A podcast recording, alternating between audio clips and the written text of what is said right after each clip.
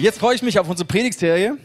Und zwar, letzten Sonntag haben wir darüber gesprochen, ähm, wie wir Frieden in unsicheren Zeiten erleben und auch persönlich erfahren können.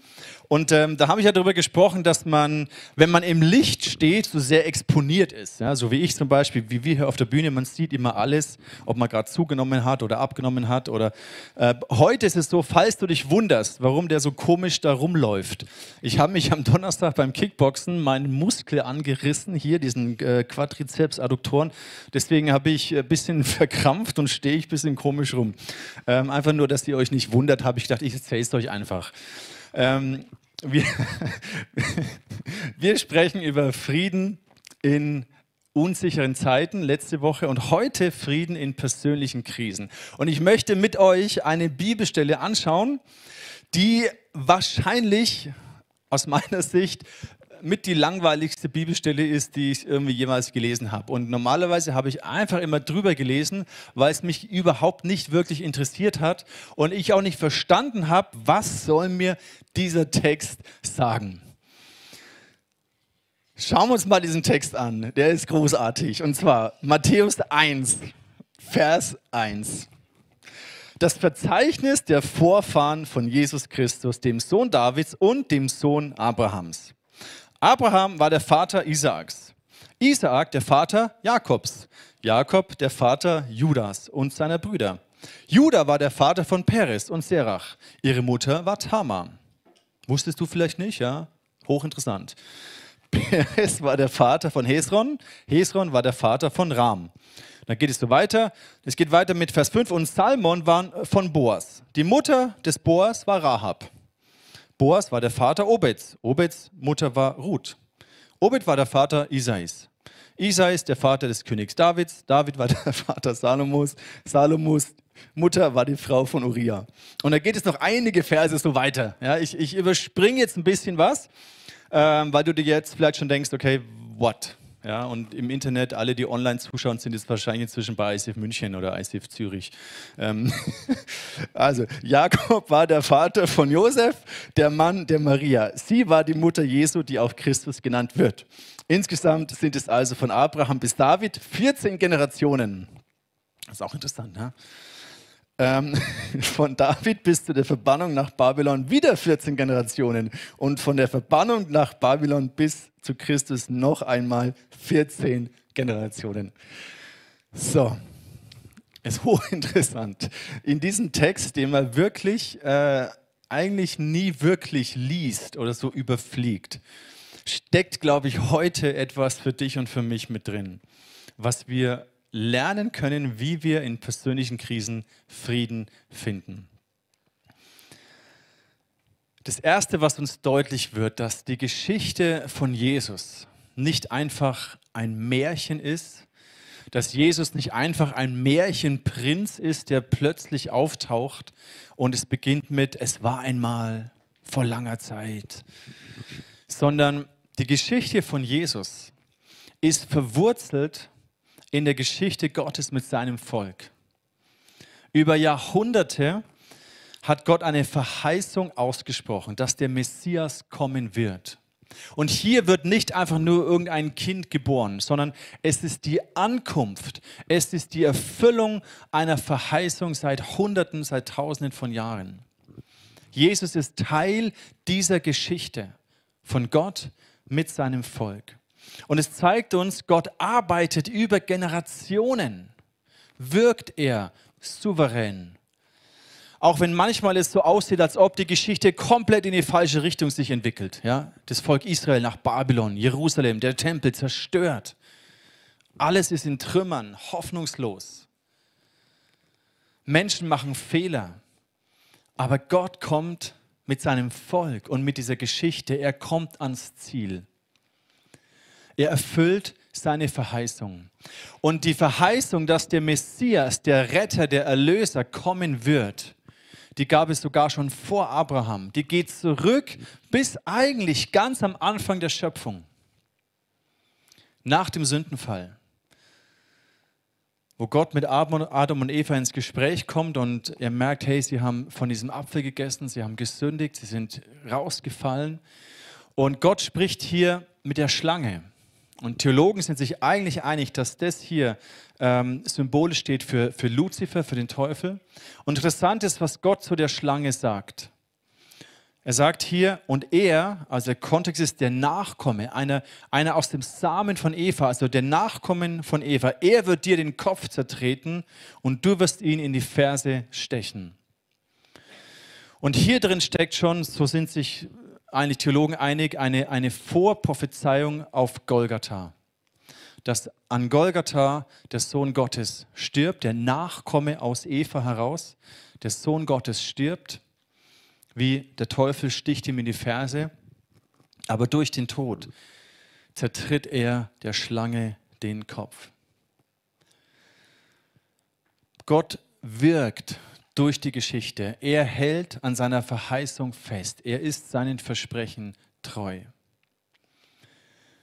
Und Jesus hat am Kreuz, ist das in Erfüllung gekommen. Das ist das Erste, was wir lernen. Gott wirkt durch die Geschichte über Jahrhunderte und er kommt zum Ziel. Ein zweites interessantes Detail ist, wir sehen diese Auflistung der Ahnen, der Vorfahren von Jesus. Damals war das so, das ist wie so eine Art Referenzschreiben, wie so eine Art Bewerbungsschreiben. Heute ist es so, wenn du ein Bewerbungsschreiben machst, dann stellst du dich individuell vor, mit deinen Schwächen, mit deinen, eigentlich nicht, sondern mit deinen Stärken. Ja, du, du versuchst zu brillieren und dich so zu präsentieren, dass du möglichst in einem wunderbaren Licht dastehst, um den anderen zu beeindrucken und sagen, wow, das ist ja eine tolle Persönlichkeit, genau den brauchen wir bei uns in der Firma. Das heißt, du stellst dich in einem möglichst guten Licht dar. Du schreibst nicht, wer alles dein Vater war und wie toll deine Mutter ist ja, und dein Großvater, dass der Pfarrer war oder Bischof oder, oder, oder Physiker, keine Ahnung, interessiert niemanden, ja, wie toll deine Familie ist. Damals war das komplett anders. Wer du bist, war damals nur im Kontext mit deiner Familie zu erfahren. Das heißt, deine Väter, deine Vorväter, deine Ahnenlinie hat dich ausgemacht. Und der Hintergrund ist aber genau der gleiche, dass man versucht hat, sich in einem bestmöglichen Licht darzustellen. Wir haben neulich, ja, waren wir in so einem Prozess drin, wo wir uns überlegt haben, den Hund zu kaufen und so, und da waren wir da bei der Züchterin. Und dann hat die uns die Ahnentafel des Hundes vorgestellt. Mehrere Seiten, ja, wo der herkommt und da ist dann das russische Blut und da ist die Linie und das und eine Ahnentafel was uns zeigen sollte, wie wertvoll dieser Welpe ist. Ja, und wir waren total beeindruckt. Ja. Wow, toll. Ähm, und so eine Ahnentafel soll aufzeigen, wo du herkommst, was dein Wert ist. Und Matthäus beginnt das Evangelium, das Neue Testament, mit dieser Ahnentafel. Und was schön ist oder was interessant ist, Matthäus macht es anders, als es wir machen würden.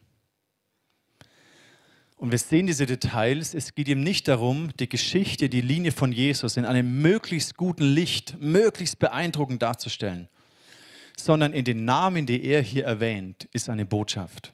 Und die möchten wir uns mal anschauen. Ein Phänomen ist, dass Matthäus fünf Frauen namentlich erwähnt, was für uns heute wichtig und gender und selbstverständlich ist, ja. Aber damals war das sehr ungewöhnlich. Da wurden eigentlich nur, die Linie wurde nur durch die Männer definiert. Es war damals diese gesellschaftliche Wertvorstellung war anders. Und hier sehen wir ein erstes Statement, dass Gott eine, eine Gruppe von Menschen in einer Gesellschaft, die vielleicht eine wertige Stellung untergeordnet sind, dass Gott sie wertachtet und Frauen beim Namen benennt und ihnen in der Linie von Jesus eine extreme Wertschätzung zukommen lässt. Das heißt, Gott sieht und beurteilt nach anderen Maßstäben als wir Menschen häufig. Und dann steht hier Judah und Tamar. Also Judah war der Vater von Peres und Schirach, ihre Mutter war Tamar. Denkst du, ja schön. Ne? Interessant ist die Geschichte dahinter. Und zwar, jetzt wird es ein bisschen dreckig. Und es zeigt, dass eben Matthäus und Gott ist es wichtig, nicht nur die glänzenden Seiten darzustellen, sondern auch die dysfunktionalen, kaputten Familien mit reinzunehmen in seine Geschichte. Nämlich Tamar war die Schwiegertochter von Judah. Und die Story war, dass Judah hat jetzt einen Sohn, zwei Söhne, Und er hat seinen Sohn zuerst mit der Tama verheiratet, dann ist er gestorben und hatte keine Nachkommen. Dann hat er äh, die Tama mit dem zweiten Sohn verheiratet, mit dem Bruder, und dann ist er auch gestorben, hat er auch keine Nachkommen. Und für die Tama damals war das eine Riesenschande. Und was sie gemacht hat, sie hat sich dann als Prostituierte verkleidet und der Judah war irgendwo unterwegs und ist sie dann dorthin gegangen, wo der unterwegs war und hat ihn angebaggert und Judah hat gesagt, okay, schlafe ich mal mit der Prostituierten und, der, und es war seine Schwiegertochter, die er dann geschwängert hat. Wusste er nicht, ist später rausgekommen. Ein Riesenfamiliendrama, komplett verkorkst und schräg. Schräge Geschichte und dann sind diese beiden Zwillinge dabei rausgekommen. Serach und Peres. Und warum schreibt Matthäus nicht einfach, ja, hier Judah und dann geht es mit Serach und Peres äh, weiter? Warum dieser Nebensatz, ihre Mutter war Tamar? Weil Gott mit unperfekten Menschen dennoch seine Geschichte schreibt und ans Ziel kommt. Und er beschönigt nicht den Lebenslauf, in Anführungszeichen, die Ahnentafel seines Sohnes, sondern er sagt, ja, das ist die Geschichte meines Volkes. Von Menschen, die verkorkst sind, die eine verkorkste Sexualität vielleicht hier gelebt haben, die, die Leid, die, die Scham, die ähm, eine Art Missbrauch erlebt haben. Also, und Gott schreibt seine Geschichte mit solchen Menschen. Und er schämt sich nicht, das auch zu benennen, indem er das hier, den Matthäus, dazu inspiriert, das hier reinzuschreiben. Und genauso geht es weiter. Rahab. Rahab war eine Prostituierte in Jericho, die die Kundschafter aufgenommen hat, als das Volk Israel dabei war, Jericho einzunehmen unter Josua. Hat, die hat diese Prostituierte die, die Kundschafter versteckt und dadurch wurde sie gerettet und hat überlebt. Es war eine Prostituierte. Und Gott auch, er schämt sich nicht, eine heidnische Prostituierte hier mit zu erwähnen, in die Linie von Jesus, in die Geschichte Gottes mit seinem Volk, mit Menschen aus einer komplett verkorksten Geschichte heraus. Ruth war auch eine Moabiterin. Sie war eine heidnische Frau. Sie war Flüchtling, Armuts-, Wirtschaftsflüchtling. Und Gott, da hat die Joanne darüber gepredigt, wie sie dann kommt und den Boas ähm, äh, heiratet und so und, und wie Gott diese Chesed, diese Gunst über ihrem Leben auf ihr Leben gelegt hat. Mega gute Predigt, wenn du dir diese nochmal anhören willst. Und Gott schämt sich hier nicht zu sagen, ja, und ich nehme die Menschen, die ausgegrenzt sind von der Gesellschaft, die vielleicht abgewertet werden aus dem gesellschaftlichen Denken damals, die Flüchtlinge, die Frauen, die Prostituierten sogar. Gott schämt sich nicht, sie zu benennen und zu sagen, sie gehören zu der Geschichte, die ich geschrieben habe mit meinem Volk. Und das ist die Linie, aus der Jesus Christus geboren wird. Und dann geht es weiter und jetzt wird es dann langsam ein bisschen besser, würde man meinen. Ja? Hier Isai, der Vater von König David. Und David war der Vater Salomos. Okay, wow, jetzt kommt das königliche Blut, das Royale, die Helden, die Krieger, die Mächtigen. Jetzt kommt die Referenz, wo du sagst, wow, krass, Nachkomme Davids und Salomos. Das waren die Könige, die haben Israel groß gemacht. Und jetzt hätte man es eigentlich dabei belassen können. Aber jetzt schreibt Matthäus noch diesen Beirat, äh, äh, diesen Beisatz. Und ja, übrigens, Salomo, Salomos Mutter, war die Frau von Uriah. Hätte er auch weglassen können, aber nein, ah, er bringt es genau rein. Und das, diese ganze Drama dieser Familie, dieser Ehebruchgeschichte David und Bathseba mit der Frau des Uriah, Bathseba, die Frau von Uriah, den David hat umbringen lassen, weil er seine Frau geschwängert hat. Dieses ganze Drama von Ehebruch, von Mord und von Komplotten, die die Weste des Davids ganz schön befleckt haben, dieses perfekten Königs, und ein Riesenfamiliendrama gebracht haben. Aus dieser Linie kommt Salomo, aus dieser Linie kommt Jesus und auch das ist Teil der Geschichte, die Gott mit seinem Volk schreibt. Mit solchen Männern wie David, die so großartig waren, Männer Gottes, Freunde Gottes, aber gleichzeitig so versagt haben und solche gravierenden Fehler gemacht haben und Menschen gelitten haben darunter.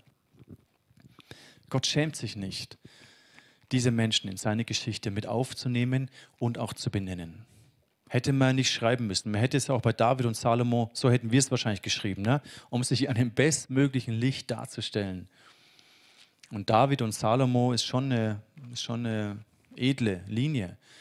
Und dann hätte man das weglassen können. Aber nein, Gott sagt, hey, ich schreibe meine Geschichte mit unperfekten, mit zerbrochenen Menschen, mit Menschen, die Fehler machen, die noch nicht erlöst sind. Aber ich schäme mich nicht. Das lesen wir auch im Hebräerbrief, wo es heißt, Jesus, er schämt sich nicht, dich und mich, seine Brüder und seine Schwestern zu nennen. Wahrscheinlich hätte Jesus Grund dazu. Gott hätte Grund, das rauszulassen. Aber er nimmt uns an und er schreibt mit uns seine Geschichte. Etwas Drittes, was wir lernen können aus diesen Versen, ist, dass Gott uns durch Jesus in die Ruhe führen möchte. Und das erkennen wir aus dem Vers 17, wo es heißt, hier von Abraham bis David waren es 14 Generationen, von David bis zur Verbannung nach Babylon waren es wieder 14 Generationen und von der Verbannung nach Babylon bis Christus noch einmal 14 Generationen. 14 ist 2 mal 7. Und 3 mal 2 ist 6. Also haben wir 6 mal 7. Das heißt, so als ob Gott jeweils gearbeitet hat, wie so sechs Tage, an denen er gearbeitet hat, über Generationen hinweg, in diesen Zeitabschnitten. Und dann nach diesem sechsten mal 7 ist es abgeschlossen und dann kommt Jesus als ein symbolisches, prophetisches Zeichen, dass jetzt eine Ruhe kommt, ein Sabbat kommt, der siebte Tag. Gott arbeitet sechs Tage, am siebten Tage ruht er. Mit Jesus beginnt diese Art Sabbatruhe. Und es ist auch, was für, eine, was für ein großartiges Timing, wie Gott über die Geschichte wirkt. Und genau auch dann, wenn die Geschichte manchmal so aussieht, als ob sie scheitert, mit Babylon, mit, der, mit dem verbrannten und zerstörten Tempel aber Gott kommt ans Ziel. Er ist seinen Verheißungen treu. Er wirkt mit zerbrochenen Menschen und er führt uns durch Jesus in eine Sabbatruhe hinein. Gott hat einen Heilsplan. Er hatte schon immer einen Heilsplan mit seinem Volk und auch mit uns als Menschheit. Und er hat einen Heilsplan mit dir. Und er wird wenn du das zulässt und dich diesem Heilsplan, dieser Führung anvertraust, auch wenn es noch so verkorkst aussieht, deine Vergangenheit, deine Geschichte, deine Familie, deine Herkunft, Gott möchte und er wird mit dir ans Ziel kommen. Wie finden wir Frieden in persönlichen Krisen und Konflikten? Ich glaube, Konflikte und auch Krisen sind allgegenwärtig Klar, man muss nur Nachrichten schauen, wird man bombardiert mit Konflikten und Krisen, aber man muss auch gar nicht so sehr Nachrichten schauen. Man kann auch einfach mal in sein direktes Umfeld hineinschauen oder mal auch direkt in sein eigenes Herz hineinschauen. Konflikte, Krisen sind Teil unserer Lebensrealität. Und wenn man einfach äh, oder anders gesagt, nicht jeder Konflikt muss aber in eine Krise hineinführen. Und ich möchte nicht so platte Lebensweisheiten, Krisen sind Chancen und sowas, ja, kennt jeder und ist jeder irgendwie genervt von solchen Slogans. Und, aber nicht jeder Konflikt muss in eine Krise führen. Eine ein Konflikt ist, wenn du etwas merkst, irgendwas passt nicht. Also wenn ich merke an meinem Muskel, da tut etwas weh, ja, nachdem ich versucht habe, meinem Jahren so richtig den Fuß in die Fresse zu hauen, hat es da irgendwo ganz schön gezogen. Und dann merke ich, oh, das sollte ich vielleicht mal innehalten ja, und mal, mal spüren und da ein bisschen langsam tun. Und ich kann es ignorieren mit Schmerzmedikamenten, mache ich auch und funktioniert auch für einen Teil. Ja. Deswegen stehe ich auch hier noch einigermaßen safe. Aber es ist nicht die Lösung, klar. Nicht jeder Konflikt muss zu einer Krise führen. Aber wenn ich einen Konflikt verdränge, das muss, kann was Körperliches sein, kann was Seelisches sein, was in, in beziehungsmäßig sein. Wenn ich den einfach versuche auszublenden und der Schmerz, der damit verbunden ist, die Enttäuschung, die damit verbunden ist, einfach versuche wegzublenden, das wird das Problem nicht lösen und das Problem baut sich auf zu einer Krise.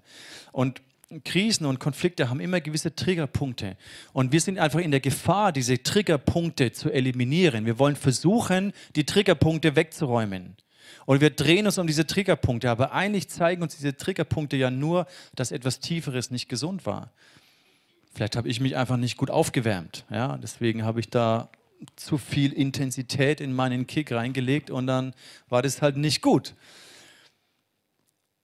Was lernen wir, wenn es irgendwo zieht und wenn irgendwas nicht stimmt? Gott möchte immer tiefer ran. Er möchte nicht nur die Triggerpunkte eliminieren, sondern er möchte tiefer an die Wurzel kommen. Und manchmal lässt er solche Zeiten in unserem Leben zu. Die Bibel nennt es Wüstenzeiten, wo wir in einer Wüste sind, vielleicht in einer seelischen, emotionalen Wüste, in einer Einsamkeit, in etwas, wo wir nicht sein wollen. Aber diese Wüstenzeiten können für dein Leben immens bereichernd sein. Und du kannst Schätze und Reichtümer entdecken in diesen Wüstenzeiten. Das heißt, wie finde ich jetzt Frieden in persönlichen Krisen und Konflikten? Wie schaffe ich es, dass mein Herz Ruhe findet? Ich glaube, das Erste ist, dass du dich dem Heilsplan Gottes anvertraust. Dass du siehst und vielleicht diese ganze Ahnenlinie von Jesus und all diese verkorksten Beziehungen, die Jesus in seiner Vorfahrengeneration hatte, vielleicht macht es dir Mut und du denkst, ja, krass, wenn Gott seinen Heilsplan mit seinem Volk durchgeführt hat und am Ende zum Ziel gekommen ist, dann schafft er es auch mit mir. Weil Gott hat auch einen Heilsplan mit deinem Leben und mit deiner Familie. Und er möchte eingreifen, vielleicht auch gerade dann, wenn du den Eindruck hast, boah, es kippt gerade in eine Richtung, die ich nicht mehr kontrollieren kann, die ich nicht mehr im Griff habe.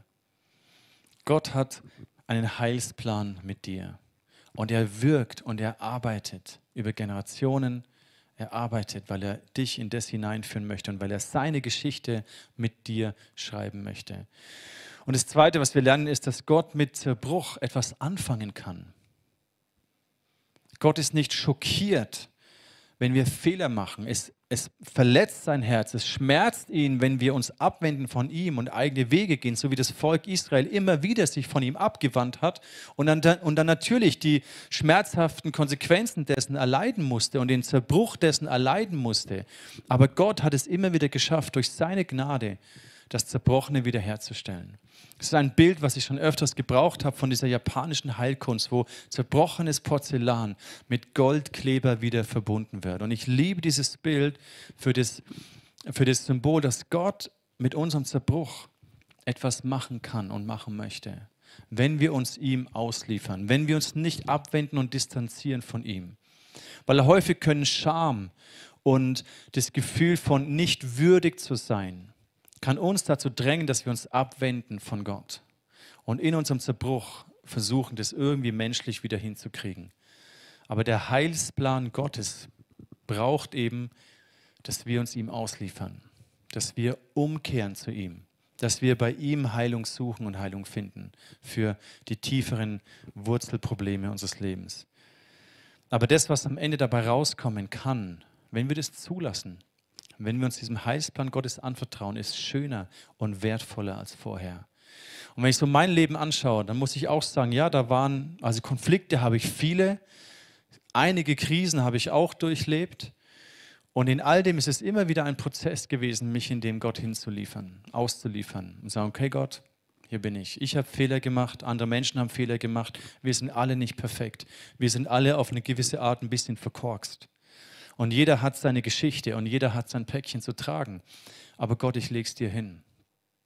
Und ich habe in meinem Leben schon öfters diese Heilkunst mit Gold verklebt.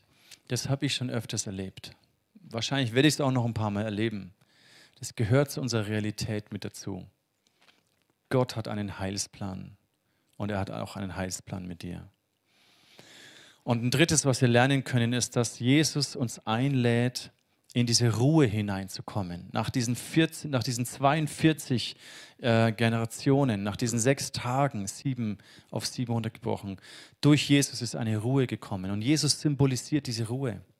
Und ihn zu kennen, ermöglicht dir, Frieden zu finden in persönlichen Konflikten und Krisen. Auch wenn alle Situationen noch nicht geklärt sind. Auch wenn die Triggerpunkte noch nicht alle weg sind. Auch wenn du in einem Prozess der Heiligung drin bist. Dennoch in diesem Prozess schon Frieden zu finden.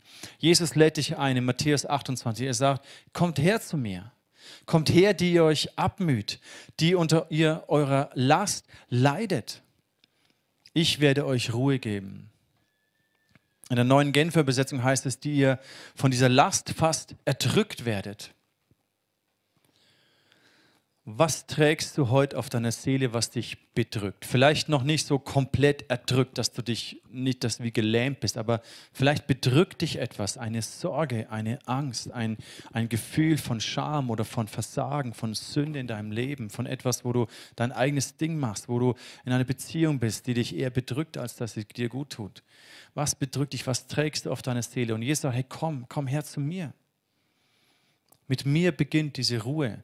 Eine Ruhe und ein Frieden, den die Welt dir nicht geben kann, den kein Mensch auf dieser Welt, auch der noch perfekteste Traumpartner, dir nicht geben können wird. Jesus sagt, komm her zu mir.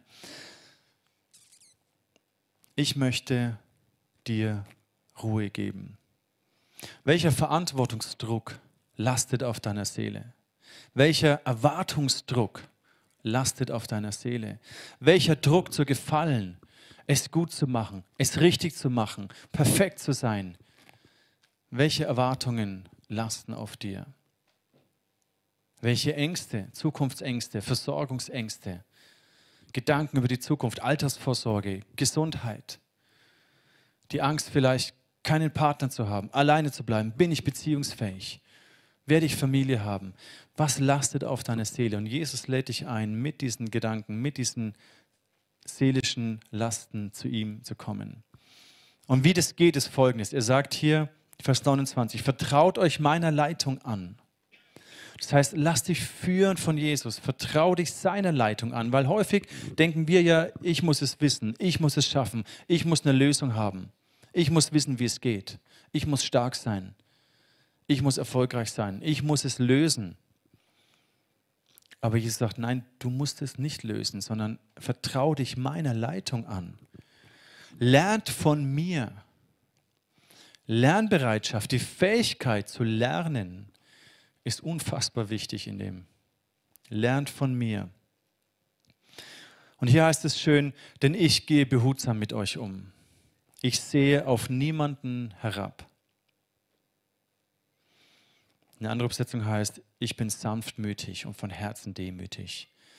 Aber ich mag, was hier steht, ich sehe auf niemanden herab. Jesus begegnet dir auf Augenhöhe. Er hat sich sogar gebeugt und seinen Jüngern die Füße gewaschen. Dem Petrus, der ihn verleugnet hat, die Füße gewaschen. Und wenn wir es mit unserem ganzen verkorksten Leben manchmal das Gefühl haben, wir, pff, jetzt brauche ich auch nicht mehr zu Gott kommen. Jesus sagt, hey, ich, ich, ich schaue nicht auf dich herab, sondern ich bin da, um dir zu begegnen, dich einzuladen. Ich möchte dir Frieden geben. Ich möchte dir diese Last, das was mühselig ist. Luther übersetzt es mit mühselig. Das heißt, es ist, deine Seele hat Mühe, es ist anstrengend, es kostet dich Kraft, es macht dich fertig. Jesus sagt, hey, komm, komm zu mir. Und diese vier Gedanken von kommen, zu Jesus kommen, loslassen, sich führen lassen, das erfordert Demut, zu sagen, ich habe es nicht im Griff. Ich vertraue dir, mich, ich vertraue deiner Führung und ich lerne von dir. Ich höre, ich höre erstmal hin, Jesus, was willst du mir damit sagen? Warum lastet es auf meiner Seele? Welche Trigger sind in mir? Welchen, welche Antreiber habe ich in mir? Welchen, welcher Erwartungsdruck lastet hier auf mir? Woher kommt dieser Schmerz in meiner Seele? Zuhören, zu Jesus kommen, mit ihm reden, ihn fragen, lernen, sich führen lassen.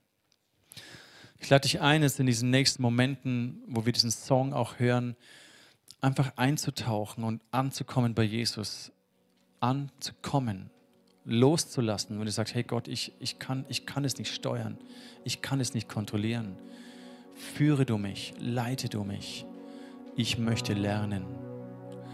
Und ich glaube, dass wir dadurch Frieden finden.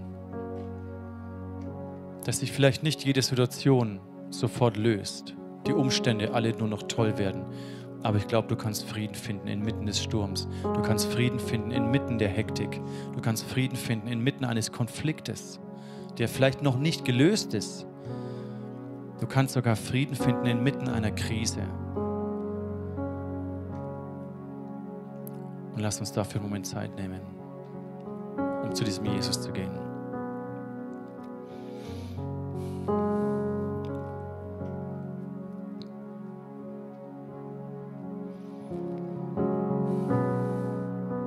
Vater, ich danke dir. Ich danke dir, dass du deinen Heilsplan, deine Heilsgeschichte über Generationen, diese Geschichte geschrieben hast, mit Menschen, die so zerbrochen waren und verkorkst waren. Und danke, dass auch du dich nicht dafür schämst. Und danke, dass du dich auch nicht für uns schämst, sondern dass du uns annimmst. Und Jesus, ich bete für jeden hier, der auch so eine verkorkste Geschichte hat oder Fehler oder Dinge, die passiert sind, die ihn belasten, die seine Seele fertig machen.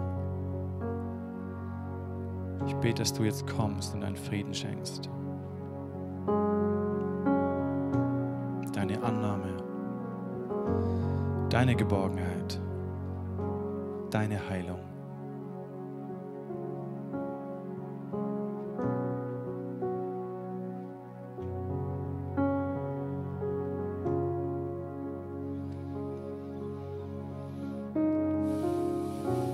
segne dich in dem Namen von Jesus mit dem Mut, Dinge zu benennen, beim Namen zu nennen, so wie es in der Geschichte von Jesus steht.